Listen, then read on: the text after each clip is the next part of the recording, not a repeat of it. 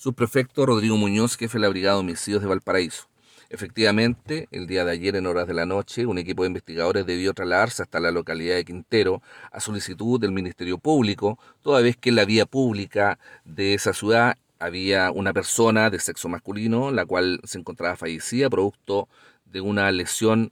en una de sus extremidades. A raíz de esta situación concurrió un equipo compuesto por peritos del laboratorio de criminalística, así también un médico criminalista dependiente de la Brigada de Homicidios,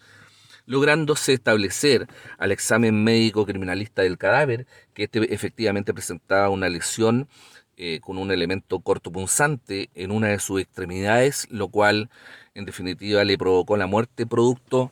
presumiblemente de un shock hipovolémico. Como resultado del trabajo del sitio del suceso, los detectives lograron identificar al victimario, el cual correspondía a un sujeto de 32 años de edad,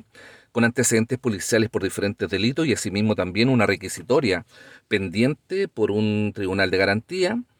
el cual fue divisado en un sector céntrico de la ciudad de Quintero y asimismo fue detenido por el equipo de la Brigada de Homicidio en conjunto con oficiales de la Brigada de Investigación Criminal Quintero con la finalidad de ponerlo a disposición del Tribunal de Garantía por el delito de homicidio. Debemos señalar que en primera instancia la víctima se encontraba en situación de NN, no se encontraba identificada, lográndose en definitiva horas posteriores por parte del perito del laboratorio de criminalista